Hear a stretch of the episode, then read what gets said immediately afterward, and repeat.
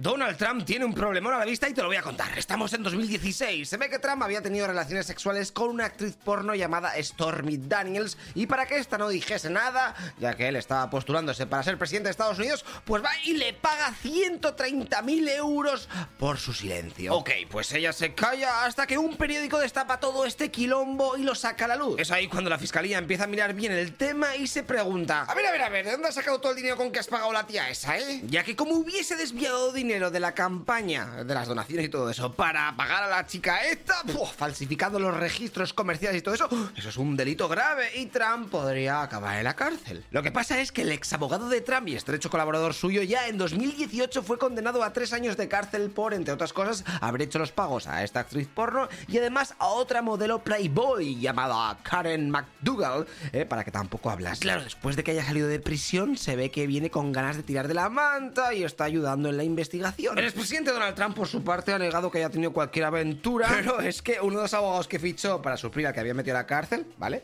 Pues este era Giuliani, el, alcalde de Nueva York. ¿Te suena con los tres gemelas y todo eso? Bueno, pues se ve que este tío salió en la tele diciendo que el dinero con el que pagaron a la pornstar era de Trump y que no había ningún problema, que no lo habían sacado de ningún lado raro. Me imagino a Trump escuchando eso en plan, pero que eres tonto, que hemos dicho que no he tenido ninguna aventura, ¿cómo le voy a pagar nada? Si no hay nada que pagar. Ah, rectifica. Y rectificó. Diciendo que no, que no, que nunca se ha hecho ningún pago ni nada de eso. ¿Qué dice? Trump, viendo lo que se le viene encima, hace unos días puso este mensaje en las redes sociales. Los fiscales están corruptos y están siendo financiados por George Soros. Se lo están inventando todo porque saben que yo soy el mejor candidato para la presidencia de 2024. Así que me arrestarán el próximo martes. O sea, mañana.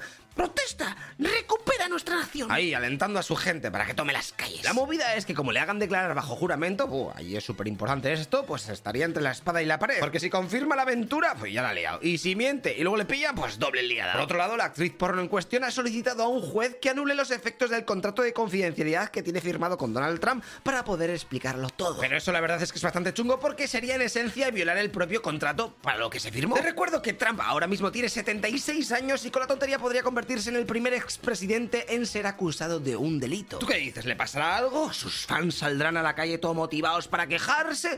Pues mañana lo sabremos. Tú, tú, tú, corre, elige una puerta, a ver qué te toca. ¡Qué emoción! ¿no? Bueno, pues mírate alguno de los vídeos.